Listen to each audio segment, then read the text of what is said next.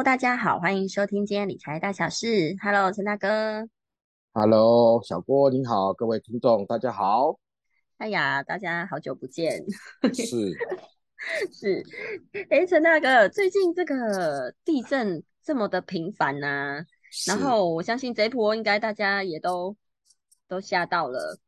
那我也很好奇，就是像现在呃，我们的房间呐，有些建商都有推出什么自证啊、耐震宅，哎，这个部分可不可以跟我们分享一下？我们要怎么分辨啊？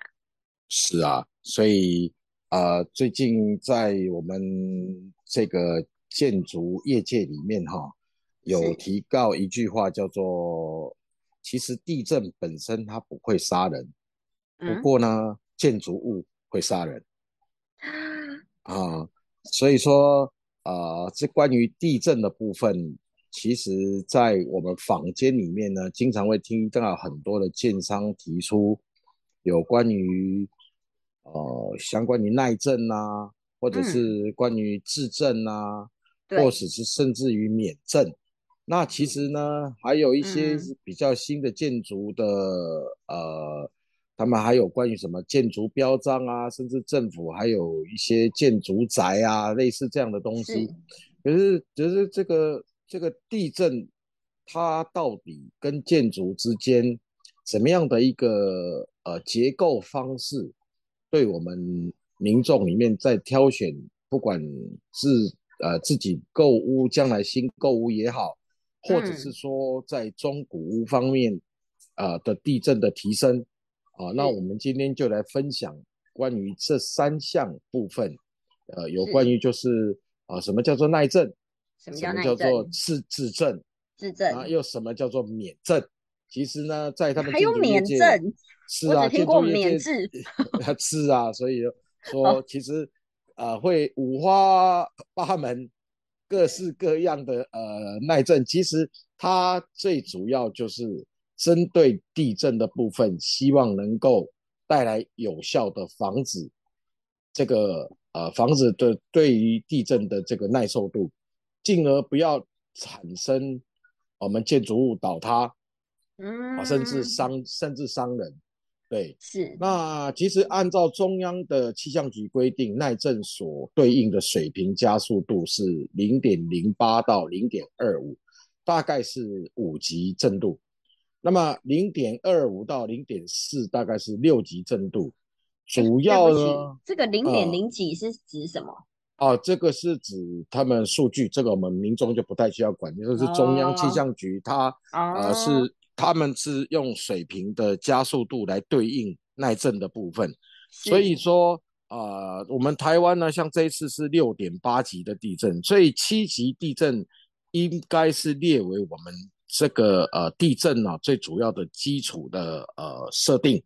啊，就也就一个房子最起码能够承受到六级到七级的地震而不倒塌哦。那按照两千年以后呢，这个的相关的耐震系数的安全标准规定，其实呃大部分的建筑都是应该可以承受六级地震而不倒塌。哦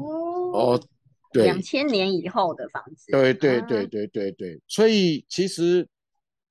台湾地震的环境哦，是我们集合住宅的一大隐忧。其实我们跟日本一样，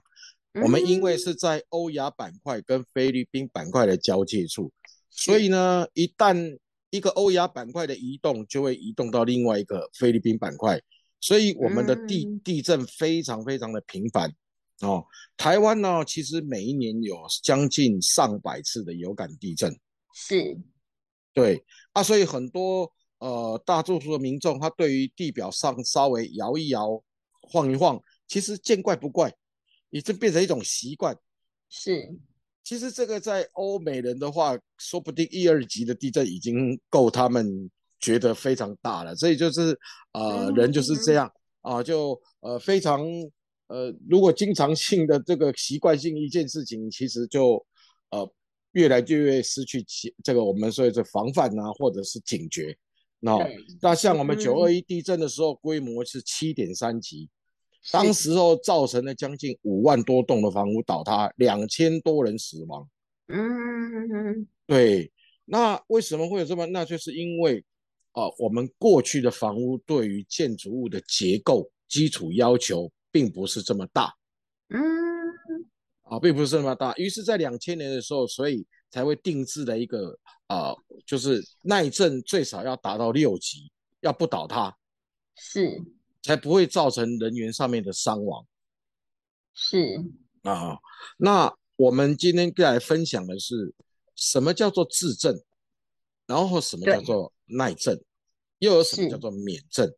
那么我们先从耐震来讲，那耐震系数的话，原则上它是指建筑当时候在设计规划所能够承受最大的抗震度。嗯，是哦，那这个不难理解。那呃，也就是说，透过我们的建筑物的结构，结构哦，然后来让我们房屋的耐震系数能够达到六级以上，地震不倒塌。其实这个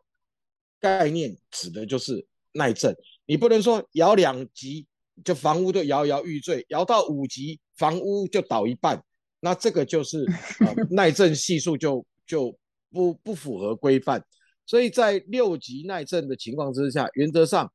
呃，只要是现在两千年以后盖的房子，都会有，呃，能够具备这样子的一个耐震的能力。哎，哦，那所以跟高度没有关系吗？呃，不管是几层楼的房子，都都是会符合。我们不是建筑业界的，那我们也不探讨这个问题哈。对，所以麻烦这个小郭不要乱问问题，我们是 专业分享人员，这样会误导我们观众的概念啊。对对对，好。那呃，这个我们只是把概念跟所有的听众来做分享。那至于结构的部分，当然一定要透过专业性的建筑师啊，或者是。啊，这个当时候这个房建商他们自然有一套标准，是能够去跟我们政府的安全系数来做衔接哈。那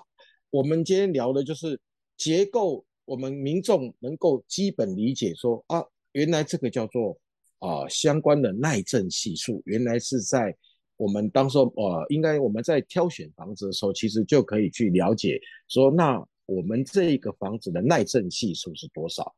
嗯哦，那个在过去在挑房子的时候，只在挑房挑房子的大小，挑房子的格局，挑房子的好坏。那你的耐震系数如果能够呃高一点，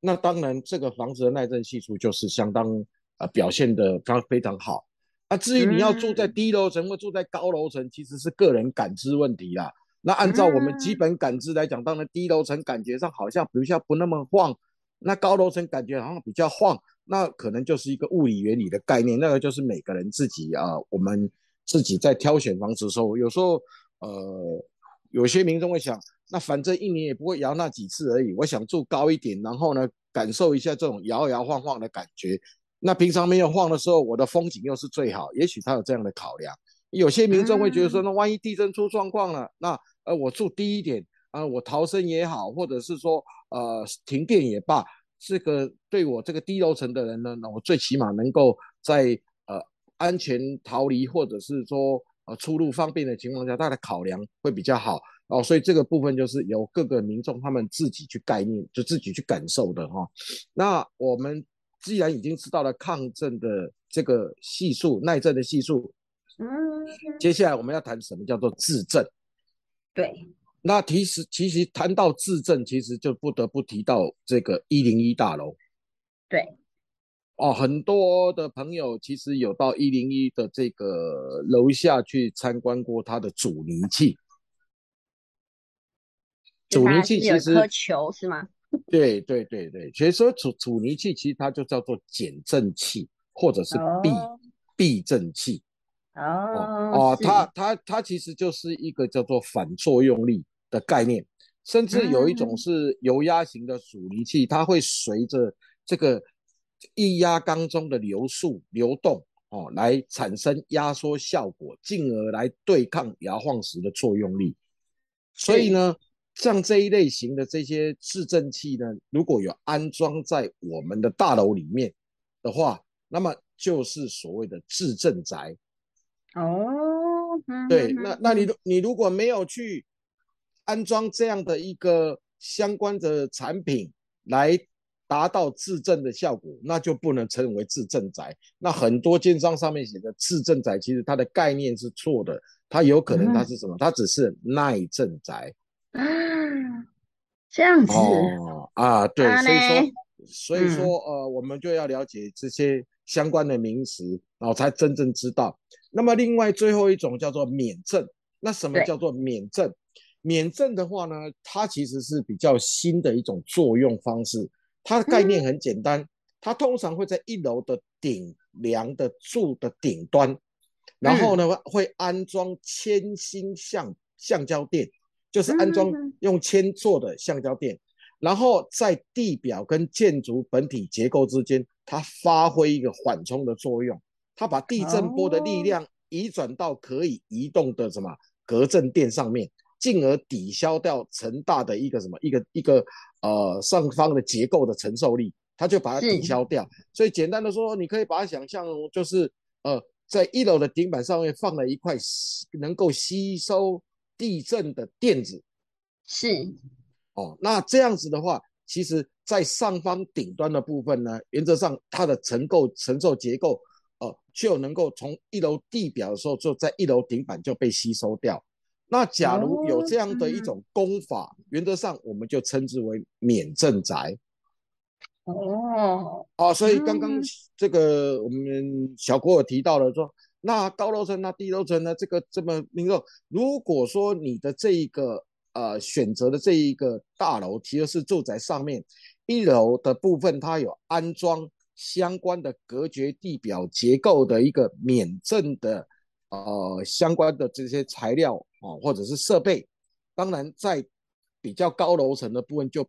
比较不会有那么大的摇晃程度。哦，是哦，对，这个时候再选择高楼层、低楼层，其实就会比较安心一点，就是比较不会那么担心。哦，所以说嗯这一个假如有做这样的一个设备，其实我们就称为免震。所以啊、今天呢就能够跟大家分享到什么叫做耐震，什么叫做质震，又什么叫做免震。其实它就是是相关的功法不同哦，功法不同哦，所以会造成啊、我们所谓对它的定义上的不同。不过在台湾的建筑业呢，业最主要哈，就是因为建筑生态里面老建筑远比例远远是多过于新的建筑。那当然嗯是说在将来新的房子之中哦，如果能够把这个数量、位置、支点，哦，把这些结构的部分能够好好的来规划，甚至于在这个建筑物的梁柱之间能够放出放一些阻尼器，哦，那嗯，所有的一切就是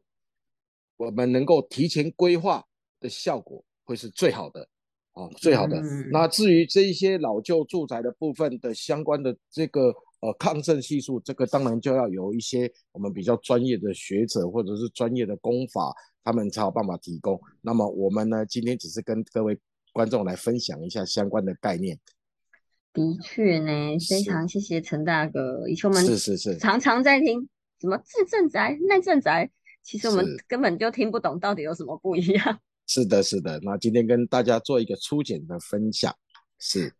好的，好的，谢谢陈大哥。那下一集是不是也可以再跟我们多聊一些？呃，来假设我今天的房子，呃，因为地震了，产生了一些裂痕，哦，这些我们的一些相关的权益，是不是也可以再跟我们分享一下？好的，那下一集我们再来分享一下相关的食物。好的，谢谢陈大哥，好，谢谢各位听众，谢谢谢小郭，谢，嗯，拜拜。谢谢，拜拜，拜拜拜拜。